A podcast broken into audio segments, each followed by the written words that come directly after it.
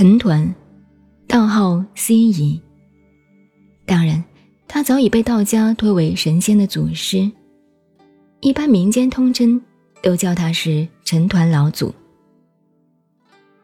他生于唐末五代的末时，一生高卧华山，似乎一点也不关心世事。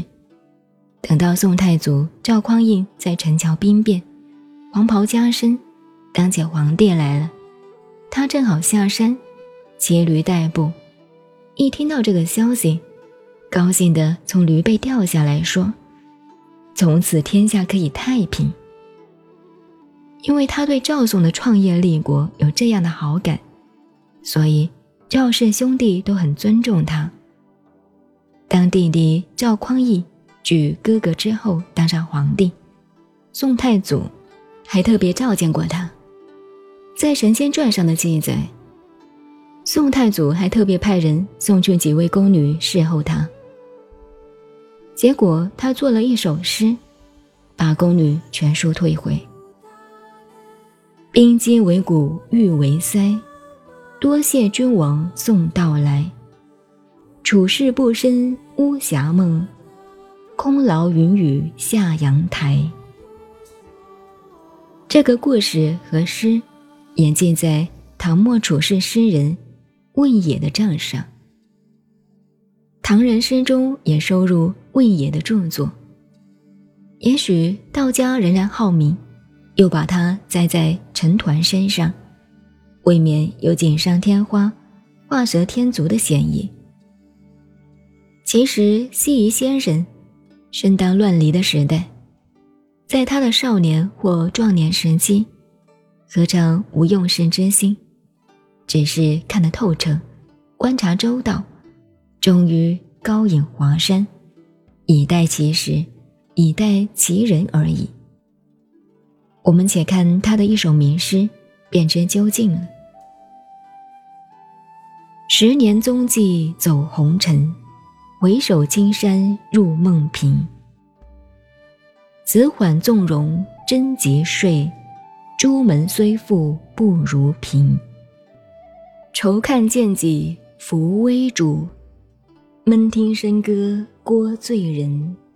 携取旧书归旧隐，野花啼鸟一般春。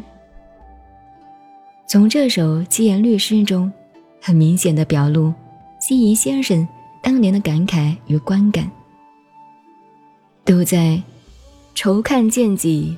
扶危主，闷听笙歌聒醉人。这两句也是诠释的画龙点睛之处。因为他生在唐末到五代的乱世中，几十年间，这一个称王，那一个称帝，都是乱七八糟，一无是处，但也都是昙花一现，每个都忙忙乱乱。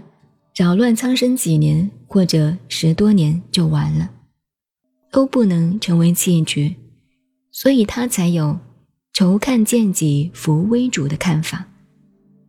同时又感慨，一般生存在乱世中的社会人士，不知忧患，不知死活，只管醉生梦死，歌舞升平，过着假想的太平生活。那是非常可悲的一代，因此便有“闷听笙歌聒醉人”的叹息。因此，他必须有自处之道，携取旧书归旧隐，高卧华山去了。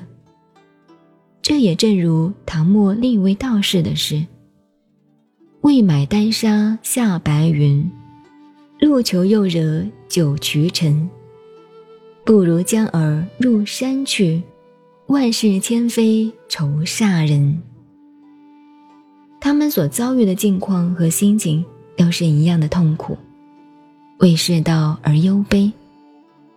但在无可奈何中，只有如老子一样，走那“我愚人之心也哉，屯屯兮；俗人昭昭，我独昏昏。”俗人察察，我独闷闷。湛兮其若海，辽兮若无止。众人皆有矣，而我独完且鄙。看来虽然高不可攀，其实正是悲天悯人，在无可奈何中，故作阔达而已吧。大家好，我是静静九 A，很高兴你又来听我的节目。这几天喜马拉雅跟人文类的主播有个活动，喜马拉雅从有赞、京东这些平台为听友争取了一批书，优惠折扣还是蛮给力的。我挑选了几本书放在我的主播橱窗，我认为都挺适合收藏的，包括《西游记》啦、《红楼梦》《史记》《三国志》，还有蔡志忠的国学漫画等等。有兴趣的听友可以点击声音下方的购物车。或者从我的主页进入主播橱窗查看哦。希望有机会可以跟你交流书中的内容。再见。